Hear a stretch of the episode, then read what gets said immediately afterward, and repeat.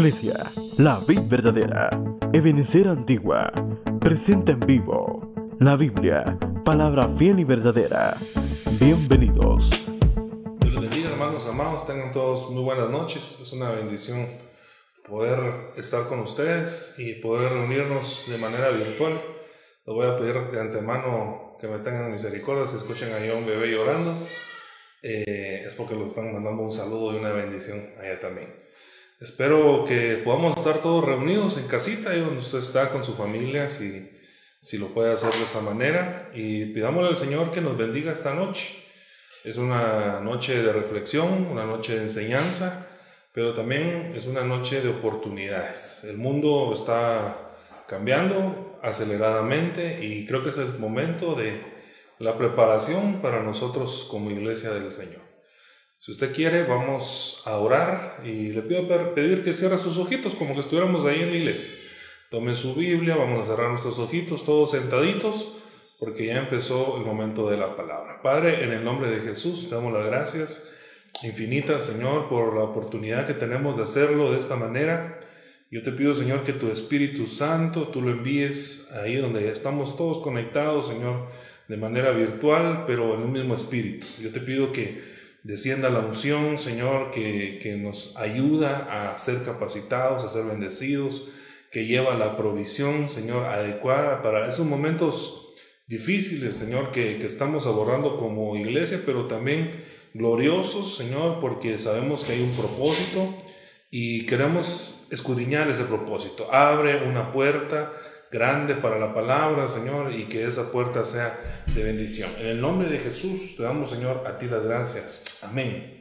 Y amén. Pues, hermanos, eh, pues estamos viviendo tiempos muy emocionantes, eh, tiempos de donde el Señor pues está hablándonos, preparándonos. Eh, ayer en la noche hacíamos una pequeña reflexión con los hermanos de cómo, cómo es que ahora nosotros sin privilegios, sin sin ya nosotros ejercer ningún privilegio. Tenemos que ver cómo está nuestra relación con Dios para que veamos en realidad en qué condición estamos. Ya no nos podemos esconder detrás de un privilegio. Ahora somos lo que somos delante de Dios. Dios nos desnudó el privilegio para ver si hay devoción. De alguna manera somos como, como que nos hubieran quitado la Marta de nosotros y a ver si Dios encontraba una María, una mujer de devoción en la iglesia o, si es un tiempo también donde nosotros tenemos que reflexionar sobre eso. Yo quisiera hablarle, hermano, una cita de Deuteronomio 2.7, si usted me acompaña, creo que también va a salir ahí en sus pantallas, pero quiero hablarle un poquito acerca de los tiempos que estamos viviendo. Para mí son tiempos de mucha reflexión, de enseñanza, pero también son tiempos de bendición, donde nosotros podemos extraer del Señor algo, un propósito por el cual estamos en la condición en la que estamos. No sé en qué condición estarás tú, de repente tú eres de los que no salen o porque no tienes ese impedimento o, te toca salir a trabajar, pero, pero tú sabes que de cierta manera hay una limitación y una batalla que todos nosotros como iglesia estamos llevando. Pero en Deuteronomio 2.7 dice, pues el Señor tu Dios te ha bendecido en todo lo que has hecho, Él ha conocido tu peregrinar, tu caminar, tu, tu, tu senda, tu tu movimiento. Dios está moviendo a la iglesia, nos movió. Dice, a través de este inmenso desierto por 40 años. Yo quiero que usted se quede ahí en su mente con el número 40. Dice, el Señor tu Dios ha estado contigo y nada te ha faltado. Pero estamos tomando de base el número 40. 40 es un número de donde se desprende la palabra cuarentena. Y nosotros estamos de alguna manera viviendo tiempos de cuarentena para la iglesia. Ayer también platicamos, hermano, lo, importante de ver cómo en ciertos aspectos cosas naturales tienen que ver con lo que Dios está desarrollando en lo espiritual. Eh, decía el pastor Nelson Dávila en el retiro que tuvimos eh, la semana pasada que deberíamos de, considerar la limpieza que nos están pidiendo, el reforzar la limpieza en nuestras manos, en nuestros piecitos a la hora de ingresar a una casa, cómo se tiene que reforzar ahora la limpieza espiritual. Entonces, nosotros que estamos en estas condiciones, mire que ahora estamos en una cuarentena, Dios nos está enviando a ser enviados a cuarentena, pero ¿por qué? La pregunta es aquí, ¿por qué Dios nos está mandando a una cuarentena? Yo, yo quisiera verlo como una cuarentena espiritual. Pero en esa cuarentena, note que dice Dios no va a permitir que te falte nada. O sea que entramos al momento del desierto, es cierto, entramos al momento de la cuarentena, es cierto, pero vamos a entrar al momento de las cosas sobrenaturales que usted va a ver, donde no va a hacer falta nada. Déjeme, déjeme plantearle aquí otra cosita. En Deuteronomio 29.5 dice, yo os conducido durante 40 años. Acuérdese que yo quiero que usted tenga en mente la palabra cuarentena y el número 40. Porque cuando fue la peste negra, eh, la manera que pudieron contener en Venecia a los barcos que venían con con las personas infectadas de, peste negra, los paraban en los puertos y los detenían 40 días. O sea que nosotros estamos como detenidos 40 días. Tal, vez primero Dios no sean 40 días para nosotros, va a ser primero Dios un poquito menos y el primero del siguiente mes ya estamos fuera y, y salimos de esta cuarentena, pero no cumplimos los 40 días, en el nombre de Dios que así sea. Pero yo quiero que mire por qué Dios nos está enviando a cuarentena. Porque Dios hasta lo que quiere es que de alguna manera salga la peste, la peste no entre ya a nuestras casas y toda esa contaminación se quede afuera. Ese aislamiento del resto de los demás es que ya no contaminemos, ya no llevemos las contaminaciones que, que vimos allá afuera en el mundo. De alguna manera estamos restringidos porque Dios nos está separando de la tierra, nos está separando del mundo, eh, el mundo está puesto en pausa. Hoy por hoy, hermano, ya hasta las distracciones están detenidas. Y entonces yo quiero que usted mire la razón de la cuarentena. Yo le puse este tema, cuarentenas divinas. Cuarentenas divinas en por qué Dios nos lleva en procesos de cuarentas. Y en estas cuarentenas divinas nosotros analizar por qué, el por qué Dios, qué es lo que Dios quiere con nosotros. Ahorita es como que a nosotros nos hubieran puesto en pausa y en esta pausa hay un trato de Dios con cada uno de, vosotros, nosotros. Si vamos a la cita anterior, a Deuteronomio 29.5, dice, yo os conducido 40 años por el desierto, pero no se han gastado los vestidos sobre vosotros y no se ha gastado la sandalia en vuestro pie. Hay dos, hay dos cosas que nosotros vamos a ver, hermano, que nos van a ayudar a atravesar la cuarentena. Uno es nuestras vestiduras, nuestras coberturas, hermano, no se van a desgastar. La iglesia no va a quedar desnuda, descubierta en esta época. Ahorita es donde más valor le vamos a dar a nosotros a la cobertura, porque note que algo que no se va a gastar en las cuarentenas de Dios, en los desiertos de las cuarentenas, es la vestidura que Dios nos ha dado. Pero la otra cosa es el Evangelio. El Evangelio no se va a desgastar. aunque estemos nosotros en pausa, me gustó un post que alguien puso ahí, puso una iglesia con sus puertas cerradas, hasta una cadena le amarró y decía, la puerta de la iglesia está cerrada, pero las puertas de los corazones están abiertos. Me gustó, porque de alguna manera lo que está diciendo el Señor es que en esta cuarentena el Señor lo que quiere es un propósito con cada uno de nosotros. Si nos vamos a la cita de Deuteronomios 8.2, yo quisiera que usted ahí en su casita, eh, como, como pueda estar usted con su familia, y de repente usted pudiera eh, agarrar su Biblia y abrirla y escudriñarlo conmigo, como que estuviéramos en un gran discipulado ahí en su casa. Dice Deuteronomio 8.2, y te acordarás de todo el camino por donde el Señor tu Dios te ha traído por el desierto durante estos 40 años, pero mire lo que agrega, para humillarte, probándote a fin de saber lo que había en tu corazón, si guardarías o no sus mandamientos. Mire qué interesante, hermano. Porque hay un propósito en, la cuarentena en la que el Señor nos está metiendo. El propósito es que hay, una etapa de humillación, hermano. Hay una etapa, yo le decía, mire, ahorita, eh, ahorita es como que nos hubieran quitado todos los privilegios, a todos nos quitaron los títulos. Ya no, ahorita ya no hay directores, ya no hay trompetistas, ya no hay baterías, ya no hay baterías, eh, ya no hay diáconos, ya ancianos. Todos estamos ahorita como, como, como, como de descanso. Nos quitaron los títulos, nos quitaron los privilegios.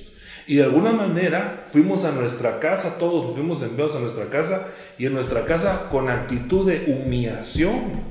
Porque ahora ya, ya que no tenemos los privilegios, ¿quiénes somos en el Señor? Eso es, algo que a mí el Señor me estuvo, me estuvo eh, eh, platicando a mí, hablando en mi corazón estos días, de quiénes somos nosotros sin los títulos, quiénes eh, ahora que ya no, ya no ejercemos una responsabilidad, una presión de alguien ahí detrás de nosotros, ¿será que oramos? ¿Será que buscamos? ¿Será que escudriñamos? Eh, me gustaría yo sin, sin, sin el ánimo de, de, atacar a nadie, sino, sino que solamente con el fin de que haya un poquito de reflexión Eh, ¿Cuántas veces te has levantado tú a orar? ¿Cuántas veces has tomado tiempo eh, tú solito en tu intimidad para, para orar y adorar al Señor o leer tu Biblia ahí solo ahora que no hay responsabilidades? Porque cuando, cuando había una, una presión, pues ni modo, la de una presión nos obliga a hacer las cosas, pero note que es un tiempo de humillación. Pero en este tiempo de humillación, hermanos, por favor, para que seamos humildes, Dios lo que quiere es probar lo que hay en nuestro corazón. Dios nos está probando. Dios nos está probando. Que mire, que cuando salgamos nosotros de esta cuarentena, como le repito, en su oración usted guarde que en el nombre del Señor esto no avance sobre Guatemala y el primero del siguiente mes ya estamos todos como que sin nada. Pero hermano, pero en este tiempo que estemos nosotros así, que salgamos con una prueba aprobada, que el Señor nos saque de esta prueba eh, de alguna manera pues diciendo, bueno, sí, sí logré dar la talla, porque yo lo, que, lo que mucho me temo es que, hermano, si no damos la talla, eh, va, vamos a llegar al siguiente mes y el Señor va a decir, no, la iglesia no, no ha dado la talla, a, que continúe la cuarentena y Padre Santo, ¿cuánto tiempo vamos a estar así? En el nombre del Señor, hermanos, que nosotros podamos dar la talla porque Dios lo que está probando es lo que hay en el corazón. No, no que probemos lo que decimos que somos o lo que pretendemos que somos o, el título que llevamos, sino que lo que hay en nuestro corazón. Dios nos llevó a la humillación de nuestra intimidad y ahí la intimidad se prueba lo que somos. Padre Santo, que el Señor nos ayude, hermanos amados, para que ahí nosotros demos la talla, demos la talla. Y si no la estamos dando, haz el esfuerzo, porque ahora tú entiendes por qué Dios te está mandando a la cuarentena. Eh, Dios no te está mandando a la cuarentena para ver Netflix, no te está mandando a la cuarentena para que por fin agarres vacaciones, no te está mandando a la cuarentena para que pintes la casa. Si lo haces, pues si te da tiempo, pues enhorabuena, no tiene nada de malo. Pero lo que, lo que yo quiero llevarte es que el propósito de Dios en nuestra cuarentena es probar lo que hay en nuestro corazón. Decía nuestro apóstol eh, en la transmisión el día de ayer, el lunes, en el servicio de la noche, él estaba diciendo que no es lo mismo para un matrimonio, hermano, haber vivido 5, 10, 15, 20, 30 años juntos, que 24 horas juntos todos los días. Y ahí se prueba el corazón, porque ¿cómo está la paciencia con los cónyuges? ¿Cómo está la paciencia con los hijos? ¿Cómo está la paciencia hasta con las mascotitas? Porque de alguna manera esto es una prueba de lo que salga de nuestro corazón. De repente, no es tu caso, pero será el caso de alguien más. Eh, estos días han sido días de irritación, de molestia, de batallas en la casa, de peleas, pero es porque está saliendo a luz lo que había guardado en el corazón. Acuérdense que engañoso más que todas las cosas es el corazón. Entonces, hoy el Señor nos está mostrando lo que hay en nuestro corazón. Por eso es tiempo de reconciliación. Tiempo de que nosotros vengamos ahora a la palabra y, el Señor en esta humillación nos ayude a guardar sus mandamientos como dice Deuteronomio 8.2. Si tú me acompañas aquí a la cita de Josué 5.6, Mire, mire cómo, cómo es el proceso en Dios. Yo entonces, primer punto, si tú estás apuntando ahí, primer punto, ¿por qué estoy en la cuarentena? Yo estoy en la cuarentena porque Dios quería ver lo que había en mi corazón. Ahí me humilló el Señor. Y entonces en esa humillación pues yo voy a sacar a luz lo que en realidad tengo en mi corazón. Eso es lo que el Señor quería demostrarte a ti, porque no, era lo que, no, es que Dios no lo supiera. Dios nos conoce, Dios sabe lo que somos y lo que escondemos. Pero ahí Dios va a decir, mira lo que te voy a enseñar, esto todavía no lo has arreglado. Padre Santo, que cuando salgamos de la cuarentena, salgamos de la cuarentena transformados. Ayer estamos platicando otra cuarentena, pero una cuarentena familiar en el arca de Noé el Señor le dice en Génesis capítulo 6, si no me recuerdo mal, le dice a Noé, entra, entra al arca, vas a entrar tú, tus hijos, tu esposa y las esposas de tus hijos. Eh, como que en algún desorden los mandó Dios a entrar, pero es que venían desordenados. Pero cuando iban a salir en el capítulo 8, Dios le dice, ahora vas a salir. O sea que cuando salgas de la cuarentena, mire cómo Dios nos trabaja a nosotros. Vas a salir tú, tu esposa. Ahí cambia el orden. Porque antes sabía que salir con los, salió con los hijos, pero ahora le dijo tú, tu esposa, tus hijos y las esposas de tus hijos. Porque Dios lo que esperaba en el caso de Noé en su cuarentena familiar era que entrar, aunque entraran desordenados, no importa cómo entramos a la cuarentena, si entramos tal vez de cholatas a la cuarentena, pero que salgamos transformados en el Señor. Que hermano, yo lo que sí no quiero es que cuando terminemos esta prueba, ay hermano, así como entramos, así salimos. Así gachos como lo que estamos entregando al Señor, no, tenemos que subir de nivel, mejorar en toda calidad, familiar, espiritual, de servicio, de adoración, de escudriñar en la palabra, todos son aspectos para crecer. Y en todo eso el Señor de alguna manera pues nos está preparando en esta cuarentena espiritual. Ahora, yo le decía la cita de Josué 5.6, pues le dice, pues los hijos de Israel anduvieron por el desierto 40 años hasta que pereció toda la nación. No, no me va a agarrar el hermano, ¿qué, fue lo que dijo en el, tema? Que se va a morir toda Guatemala. No, yo no estoy diciendo eso, sino que le estoy tomando aquí un ejemplo de que Dios tiene un propósito de que algo tiene que morir en las cuarentenas. Pero mire, mire quiénes son los que tienen que morir. Los hombres de guerra que salieron de Egipto. Porque estos no escucharon la voz del Señor. A ellos el Señor les juró que no les permitiría ver la tierra que el Señor les había jurado a sus padres que nos daría, una tierra que emana leche y miel. Hermano, si tomamos la figura acá, mire qué lindo es esto. Significa que esto es un momento de preparación en el desierto para darnos la tierra de leche y miel. Es un momento donde Dios, hermano, nos está preparando para darnos lo mejor, para alcanzar un mejor nivel, una nueva estatura, una nueva tierra. Para eso es un momento de preparación. Ahora, nosotros que estamos en ese proceso, hermano, note que en nuestro ejército, Padre Santo, por favor, tómeme, tómeme, tómeme el concepto, tómelo espiritualmente. Lo que queremos es que se mueran aquellos egipcios que eran, que venían con nosotros. Lo que queremos es que el egipcio que hay dentro de mí, ¿quién es el egipcio que hay dentro de mí? Pues Egipto el mundo, pero también note que dice que son hombres de guerra. ¿No será que estos eran, hermano, egipcios que batallaban, hermano, pero batallaban en contra de Dios, no es una batalla de Dios, sino que se oponían a la palabra, se oponían a la instrucción, se oponían a la dirección, se oponían a la autoridad. Eh, hermanos, vengan al discipulado, no llegaban, eh, vamos a adorar, se pasaban en la cafetería comiendo, eh, hay que servir, ay, sirvo otro día, ¿verdad? Y ese, y ese hombre de guerra egipcio, hermano, que llevábamos dentro de nosotros, porque dice ahí, ahí por favor, no se va a enojar conmigo, pero es que ahí dice, estos no escuchan la voz del Señor. Entonces, ¿por qué Dios mandó la jornada en el desierto? Porque se tiene que morir el egipcio. Se tiene que morir aquel, aquel hombre nosotros que se oponía a la instrucción y a la voz de Dios. Tenemos que matarlo en este desierto. Por favor, hermano, por favor, tómenme el concepto, agárrenmelo como un rema y si quiere tal vez hasta profético se lo estoy diciendo.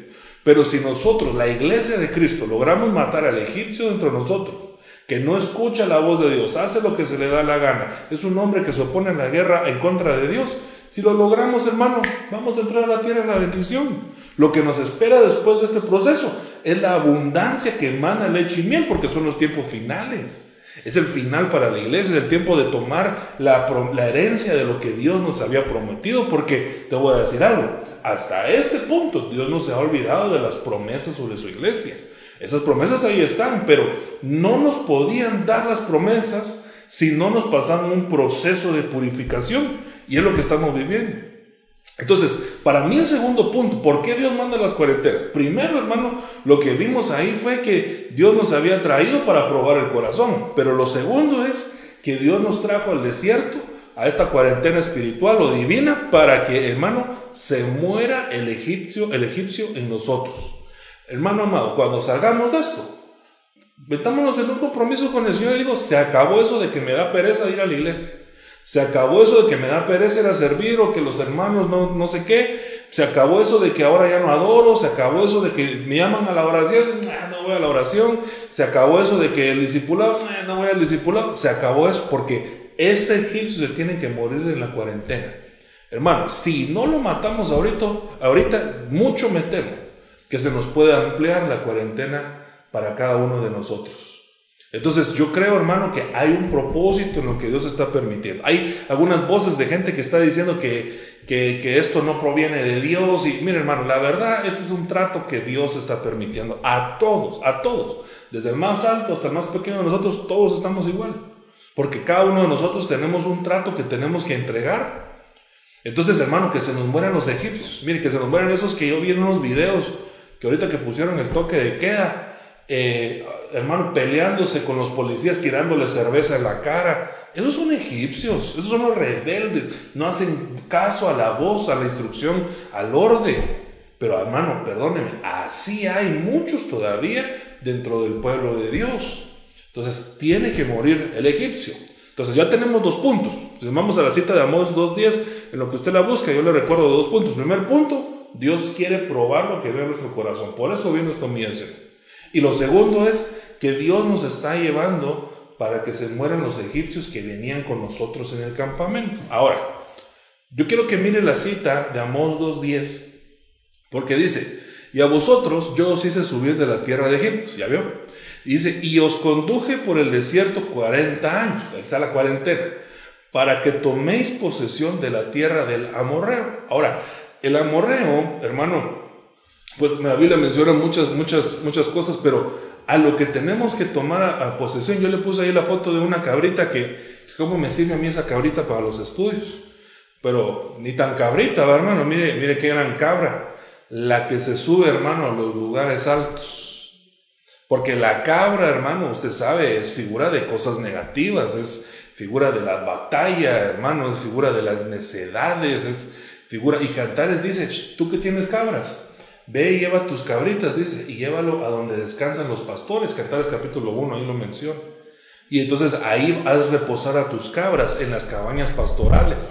Porque la cabra, hermano, lo que tiene, el problema que tiene la cabra es que le gustan los lugares altos. Pero acuérdese que eh, esta cabra, si usted mira ahí la fotita, hermano, eh, espero que la pueda ver ahí. Esa, esa fotita, mire el tamaño de esos cuernos. ¿Y, para qué son esos cuernos? Esos no son para tender ropa. Esos cuernos son para que ahí, hermano, con, con el intelecto, con la mente, la altivez, batalle contra otros y está constantemente peleando. ¿Por qué Dios nos ha llamado a la tierra de la cuarentena? ¿Por qué Dios nos metió un tiempo de cuarentena? Porque Dios lo que quería, hermano, en el nombre del Señor, espero que usted me agarre el concepto, es que salgamos de aquí humildes, que tomemos la tierra del montañés, que tomemos la tierra del amorreo y salgamos nosotros con otra mentalidad, que nos quitemos los cuernos de, cabrita y nos convirtamos en ovejas. Mire, eh, a, la, cabra, hermano, yo allá, mi, mi esposa, eh, pues trabajaba ahí en la zona 5 y nosotros lo mirábamos eh, también allá por, por la iglesia del apóstol en zona 5. Pero allá todavía se miraban pastores de cabras. ¿Cómo cree que es el trabajo de un pastor de cabra? Ellos llegaban, hermano, le tocaban los timbres y daban leche de cabra, ofreciendo leche de cabra, así, le daban un vasito y lo ponían debajo de la cabrita pero yo miraba cómo venían pastoreando, hermano. Esos pastores, hermano, vienen jalándose las ovejas a, a puro chicote. Chicoteando a las cabras, chicoteando a las cabras, chicoteando a las cabras. Pero, ¿cómo es el pastoreo de las ovejas? La diferencia. Las ovejas oyen la voz de su pastor y le siguen. Oyen la voz de su pastor y le siguen. Oyen la voz. La cabra oye la voz de su pastor, no hace caso, viene el chicote. Hermano, ¿no sería bueno que en esta época nosotros entreguemos ya nuestras cabras, entreguemos nuestras necedades, entreguemos nuestra altivez mental y por favor, hermanos amados, que salgamos nosotros renovados de esta cuarentena divina? Si usted me acompaña en Nehemías 9:19, yo quisiera eh, que tomáramos, tomáramos ahí otro concepto. Nehemías 9:19. Yo le voy a dar tiempo que usted lo busque, que usted lo busque, yo me tomo aquí un, un traguito de agua pura. Pero yo espero que usted también lo esté buscando ahí en su Biblia, Nehemías 9:19. Dice, tú en tu gran compasión, dice, no los abandonaste en el desierto. La columna de nube no los dejó de día para guiarlos en el camino, ni la columna de fuego de noche para alumbrarles el camino por donde habían de andar. O sea que, hermano, en este desierto no se preocupe, el Señor nos va a ayudar, nos está ayudando. De repente, usted podría contar ahí en los comentarios, en los testimonios de las cosas que Dios, yo sé que el Señor nos está ayudando. ¿Por qué estoy tan seguro? Porque la iglesia está pasando un desierto. Y cuando pasamos desiertos, hermanos, donde empezamos a ver nosotros la sobrenaturalidad del Señor, columnas de nube de día y columnas de fuego de noche, Dios ocupándose de nosotros de día y de noche, de día y de noche, de día y de noche. Ahora, mire lo que dice el verso 20. Y diste tu buen espíritu para instruirles y no retiraste tu maná de su boca y les diste agua para su sed. Por 40 años proveíste para ellos en el desierto y no les faltó nada. Sus vestidos no se gastaron ni se hincharon sus pies. También les diste reinos y pueblos y los repartiste con sus límites. Ahí quiero parar. Pero lo que yo quiero llevarle es que note que la palabra, hermano, que nosotros recibimos en estos días, eh, usted tiene que alimentarse especialmente en estos días. Estos días eh, es un día donde va a haber provisión de maná para los desiertos. ¿Qué es lo que lo quiero llevar? Que lo que Dios está haciendo descender por medio de sus distintos siervos, eh, ya sea las transmisiones de la iglesia, pero el miércoles mañana empezamos también ya con retiro virtual, alcanza jueves y viernes también, y, todo lo demás que se vaya anunciando que se va a hacer, hermano, es un maná que desciende del cielo para darnos la provisión para aguantar en el desierto, hermanos. Porque Dios se encarga de su pueblo. Miren, yo sé que ahorita tal vez hay deseo de, hacer y predicar y, qué bueno, canalicémoslo por, por las vías correctas, hagámoslo siempre en sujeción de autoridad. Está lindo, está calidad. Pero yo le digo, ahorita es momento de llenura, ahorita es momento de que nos hable el Señor, ahorita es momento donde nosotros tenemos que comer el maná que el Señor nos está dando. Ahora, también es decir, si usted está ahí en su casa, digo, aquí en mi casa no hay de esos, aquí en mi casa no hay de esos, aquí no hay de usted. Pero también es decir que Israel se hartó del maná. Se, se, aborreció el maná y el hermano dijo, uy, este maná, todos los días maná, todos los días maná. Y entonces, hermano, ellos estaban ya desesperados de la provisión que Dios estaba enviando. Entonces yo le voy a decir algo, hermano, si ahorita en este desierto la provisión que Dios está mandando, por favor, no se vaya a desconectar, no se desconecte. Mire, yo le sé decir, hermano, mi esposa está ahí de testigo si te gusta hasta la llamo y que le, venga a decir que es cierto. Pero mire, le voy a decir, hermano, eh, el retiro, nosotros estuvimos, hermano, pegados al televisor todo el retiro. Porque lo que queríamos era, hermano, recibir la instrucción del maná de Dios, que Dios nos hablara por medio de sus diferentes siervos. No, no es tiempo de despegarnos del maná. Porque hermano, ¿cuánto tiempo va a durar nuestro cuerpo espiritual si nosotros nos despegamos del maná? ¿Cuánto tiempo va a aguantar usted de sed en el desierto? Hermano, va a colapsar el cuerpo. Entonces, lo que Dios quiere derramar, hermano, sobre nosotros, sobre nuestra vida, es maná. Acuérdense que el maná había que irlo a recoger todos los días, todos los días amanecía el maná, la gente lo recogía lo suficiente, pero el maná que se quedaba ahí, decían, ah, lo recogemos después, ese hermano se derretía, se podría, ya no servía, ya no servía, hermano. Porque el maná tiene tiempo de caducidad. Hay un momento donde se consume ese alimento, es el pan nuestro de cada día, Jesucristo mismo enviando la provisión adecuada para su iglesia. No se desprenda del maná. Por favor, este este es esta es la nutrición, el cambio de dieta que Dios nos está enviando. Me recuerdo ahorita que le dije cambio de dieta, un tema del apóstol, hermano, que en algún momento le escuché tal vez de niño, pero, pero él, él, hablaba de las diferentes dietas de Israel. Eh, allá se recuerda que en Egipto comía ajo, cebolla, comía de la tierra, todo raíces, raíces, productos que se dan en la tierra. En el desierto le cambian la dieta, ahí estamos nosotros ahorita. Y entonces le cambian la dieta al maná, esa comida, pan de ángel, hermano, que desciende del cielo y es el pan de no hacer nada, porque, hermano, no está haciendo nada el pueblo. Ahorita, le repito, no es momento de servicio, no estamos sirviendo, no estamos haciendo nada y sigue llegando el maná, sigue llegando el maná, sigue llegando el maná. Dios sigue dando, hermano, a pesar de que no hacemos. Pero luego va a venir la otra dieta, a la tierra que emana leche y miel y en esa tierra ya va a ser el momento de conquista, el tiempo de hacer las cosas de nuevo. Entonces, Dios nos está cambiando la dieta. Este maná, mire, mire, yo jamás en mi vida me hubiera imaginado cómo es grande Dios, hermano, sus pensamientos tan distintos a los de nosotros, tan altos, dice la, Biblia, ¿verdad?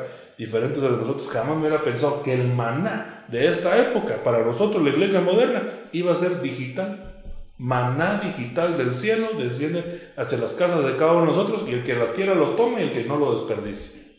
Pero entonces nos variaron la dieta, hermano, nos variaron la dieta. Pero qué lindo, ¿verdad? Porque en esta variación de dieta eh, eh, seguimos siendo nutridos por la casa, pero también, hermano, por diferentes ministros ahí gracias a Dios, nuestro apóstol y diferentes siervos de Dios han trabajado para, para que haya siempre alimento para su casa. Entonces, ¿cómo vamos con los puntos? Bueno, primer punto, hermano, por favor, ahí usted está apuntando. Primer punto, ¿por qué estoy en esta cuarentena, en este desierto? Para probar lo que vea mi corazón. Segundo punto, Dios me mandó esta cuarentena para matar al egipcio, al que no hacía caso. Tercer punto, Dios me mandó para matar a la altivez, al montañés, al que quiere altura, altura, altura, reconocimiento, reconocimiento, reconocimiento, pero no, no le gusta la humildad. Cuarto punto, Dios nos mandó acá para darnos un cambio de dieta y en ese cambio de dieta es lo que Dios nos va a preparar para la condición de lo que corresponde después de la cuarentena. Pero fíjese que quiero hablarle también, hermano, de que fíjese que en los 40 también reina la sabiduría. Yo le puse ahí también, esto es un tiempo de reinado de la sabiduría, porque dice segunda Crónicas 9:30, y reinó Salomón en Jerusalén, sobre todo Israel, 40 años. Mire, otro, otro tipo de ver la cuarentena, ¿verdad? Porque eh, aquí es un 40 años, pero ya no son 40 años de desierto. También son, es un tiempo donde le toca reinar a la sabiduría, porque ahora, hermano, en nuestro corazón tiene que reinar la sabiduría de Dios. Eh, hemos estado hablando de los discipulados, si tú has estado ahí siguiendo el hilo, hermano, que hay dos tipos de sabiduría. Una sabiduría que está en alto Proverbios capítulo 9, eh, en los primeros 12 versículos tú lo puedes leer, pero en Proverbios capítulo 9, 13, en el 9, 13 al 18, ahí va a aparecer la segunda sabiduría, la sabiduría que está caída. Pero note que hay dos tipos de sabidurías y ambas sabidurías eh, están como en contienda, como que hubieran dos casas. La casa de la sabiduría de Dios, la que está puesta en alto, y la casa de la otra sabiduría, la que está caída. Ambas casas tienen alimento. Ambas casas ponen su mesa.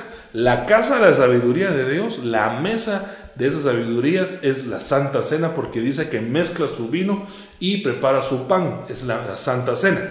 Pero acá, hermano, dice que hay un pan que es comido en secreto. Es un, es un pan, hermano, de, de, de ociedad, es un pan que, hermano, dice la Biblia, que el que es simple come ese pan y entra al camino de del Seol. Entonces, ambos, ambas casas de sabiduría una es una casa que da vida y la otra es una casa que da muerte.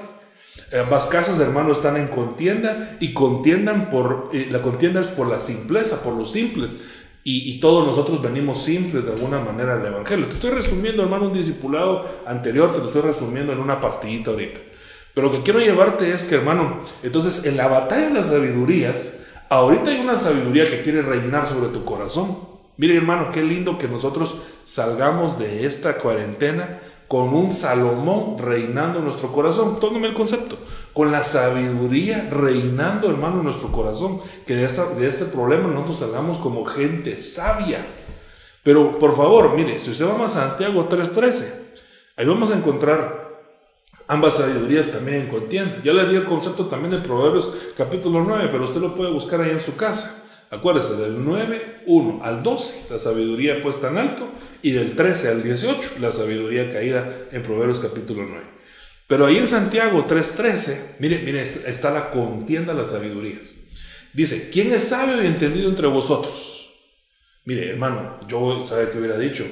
Eh, que lo demuestre por el título que tiene, por el privilegio que desarrolla, por, y nada de eso, nada de eso. Lo que dice es que lo demuestre por su buena conducta. O sea que ahorita, hermano, si lo que va a reinar en estos 40 días tiene que ser esta cuarentena espiritual, es, hermano, lo que va a reinar es la sabiduría. Dios, ¿qué cree que es lo que está buscando, hermano? ¿Qué cree que es lo que está probando? Lo que está probando es nuestra buena conducta. ¿Cómo nos portamos en estos días? ¿Cómo estamos portaditos? Porque ahorita ya no lo está monitoreando el diácono, ya no lo está monitoreando el anciano, tal vez ya no lo está monitoreando nadie, hermano, solo, solo usted con el Señor. Entonces, ¿y cómo está esa sabiduría? Estamos en la sabiduría que va para el puesto en alto, que es la sabiduría, hermano, que da vida, o el camino hacia la sabiduría caída, que es una sabiduría que conduce a la muerte. Tú me dirás, pero dice, que, que se muestre por su buena conducta sus obras en mansedumbre de sabiduría. Y aquí aparece la, otra sabiduría, la que está caída. Pero si tenéis celos amargos, ambición personal en vuestro corazón, no seáis arrogantes y así mintáis contra la verdad. Esta sabiduría, mire cómo dice, esta sabiduría no viene de lo alto, no es esta, no es la otra casa, es esta casa la que va, hermano, a, la necedad, sino que dice, e, esta, no, esta sabiduría no es la que viene de lo alto, sino que es terrenal, natural y diabólica, porque donde hay celos y ambición personal, ahí hay confusión y toda cosa mala. Entonces, hermano, ¿qué es lo que Dios está sacando? Dios quiere sacar, hermano, de nosotros todo aquello, toda aquella cosa mala. ¿Sabe cómo le llama a Dios? Fíjese que yo creo que no le puse ahí el verso, pero ¿sabe cómo le llama a Dios a esta sabiduría, a la que está caída? Dice la Biblia que Dios le llama a esa sabiduría necedad. Lo que Dios quiere sacar de nuestro corazón en estos días es que se nos quite, hermano, perdón, con todo respeto, la necedad que puede haber en nuestro corazón. No se va a ofender conmigo, no voy a pagar ahorita a taquito porque no me gustó ya el tema. Pero por favor, aguánteme un momento porque de repente es el maná que descendió del cielo que le va a ayudar a poder entrar a la tierra en abundancia. Lo que le quiero llevar es que, hermano, Dios lo que quiere es que a nosotros se nos quiten nuestras necesidades en el alma y que nosotros seamos, eh, pues de alguna manera transformados, hermano, para que, se para que venga entonces la otra sabiduría, la que reina, la de Salomón. La que, hermano, esa sabiduría, la de Salomón, usted sabe lo que logró Salomón cuando estaba bien, bien delante del Señor, hermano él edificó casa al Señor. Hubo tiempo de restauración, fue tiempo de paz. Nunca Israel fue tan próspero como en los días de Salomón. Pero hermano, eh, Salomón se paró sobre los hombros de su padre David, que, por cierto que le digo que David también reinó 40 años en Israel y 7 años en Hebrón pero 40 años en Israel, pero Salomón, el reinado Salomón, el reinado salomónico, el reinado de sabiduría, el reinado de prosperidad, el reinado, hermano, de, paz, el reinado de edificación de la casa de Dios, hermano, el, reinado donde, hermano, ya se acabaron las injusticias, se acabaron, lo, nunca Israel estuvo mejor, fue en esos momentos cuando reinó la sabiduría. Hermano, yo creo que nosotros vamos para más, yo creo que nosotros eh, de esto salimos nosotros súper beneficiados como iglesia, súper beneficiados, si, si, lo aprovechamos esta cuarentena. Porque entonces aquí es el momento de que saquemos de nosotros todo aquello que nos sirve, todo aquello que, que, que, nos, que nos ha detenido en el Señor y que salga de esa cuarentena un hombre o una mujer, no como el que entró, sino como alguien que va a salir renovado, transformado en el Señor. Ahorita que te digo renovado, también recojo, recojo una, una espiguita del tema anterior, pero cuando, cuando vimos en el arca de Noé, Noé Dios le dice, acuérdese que Noé también estuvo en el diluvio 40 días y 40 noches, llovió y él estuvo en una cuarentena, pero una cuarentena familiar. Pero me gustó algo lindo, hermano, que lo estaba leyendo, porque Dios le dice a Noé, haz una ventana. Y fíjese que no, yo, yo hubiera pensado, bueno, si vamos a hacer un viaje, muchas ventanas. Imagínense qué falta de oxígeno, hermano. Ahí en el iPad, en, la computadora, en el celular. Cierra todas esas ventanas y deja que el Espíritu Santo sea el que te traiga el reporte. Porque nosotros nos tenemos que mover por lo que diga el Espíritu, no por lo que diga eh, alguien, hermano, porque de repente el que, el que le va a decir algo es, viene con malas intenciones o es una noticia falsa. Mejor preguntémosle al Espíritu y que el Espíritu nos dé guianza. Pero entonces sale la paloma y la paloma, hermano, sale sin nada, pero va a buscar algo. Y la, y la respuesta para Noé y su familia era cuando la paloma vino con una rama de olivo, trajo el renuevo en su pico. ¿Y sabe qué es lo que yo entendí, hermano? Que Dios lo que estaba diciendo era, mira, tal vez no hubo renuevo en estos días de cuarentena. Tal vez alguien ahí en su casita eh, estado escuchando esto y dice, Padre Santo, Señor, estamos desperdiciando el tiempo porque en mi casa no hay cambio, las cosas están peores, eh, solo hay problemas y batalla. Y, y, y, el hermano está diciendo que tenemos que salir diferentes y estamos peor en la casa. O no, la cosa no ha cambiado ni mejorado. Mira, te voy a dar un consejo. Abre tu ventana. ¿Cómo se abre la ventana? Bueno, la Biblia dice en Malaquías capítulo 3, probadme ahora en esto, si no os abriré las ventanas de los cielos. Y está hablando de los diezmos. Pero eso es otra cosa. Pero mire que también dice que Daniel abrió su ventana para orar. Entonces abre la ventana orando. Y cuando abre la ventana orando, va a salir el Espíritu Santo. Y el Espíritu Santo te va a traer a tu casa el renuevo que en tu casa tú no habías podido encontrar. Y entonces, aunque, aunque no había renuevo en la casa, mire cómo es de lindo el Señor y cómo nos va a favorecer. Va a salir el Espíritu Santo agarra una hojita de renuevo y mete el renuevo en tu casa y la casa vas a renovar. ¿Qué es lo que te estoy diciendo? Tal vez tú tienes ahí una familia mixta, algunos son cristianos, otros no son cristianos, tal vez algunos son cristianos pero no creen lo mismo que nosotros. Está bien, respetamos, respétalos a todos, no, no hay que imponerles esto. Pero te voy a decir algo, nadie se va a pelear con que tú le pidas al Espíritu Santo que entre a tu casa.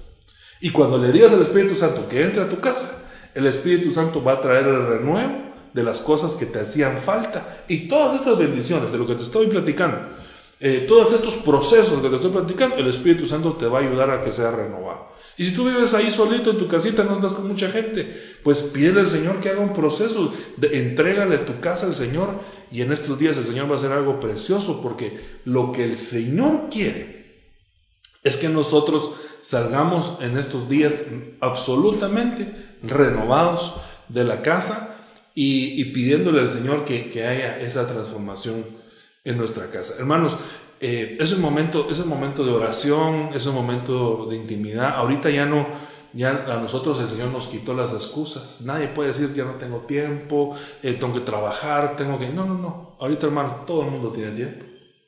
Todo el mundo está en su casa. Todos podemos orar, todos podemos estudiar, todos podemos eh, escuchar una prédica, todos podemos adorar, todos lo podemos, todos tenemos, el Señor nos quitó las excusas. Y entonces ahora es el momento de pedirle al Espíritu Santo que, que venga hacia la casa, que, que haga la transformación. Hermano, yo le soy bien franco, con toda honestidad se lo digo, yo no había entendido el año del renuevo como lo he entendido ahorita. Porque ahora ya entendí, hermano, perdón, el año del renuevo y el año de la reconciliación. Porque ahora el renuevo, hermano, va a venir la palomita con, con, con, con, las hojitas de olivo en su pico y va a, va a tocar las casas para que en las casas haya reconciliación familiar. Entonces, como una cosa, hermano, como un año, cada uno proclama, habilita la otra, ¿verdad? Renuevo para que haya reconciliación.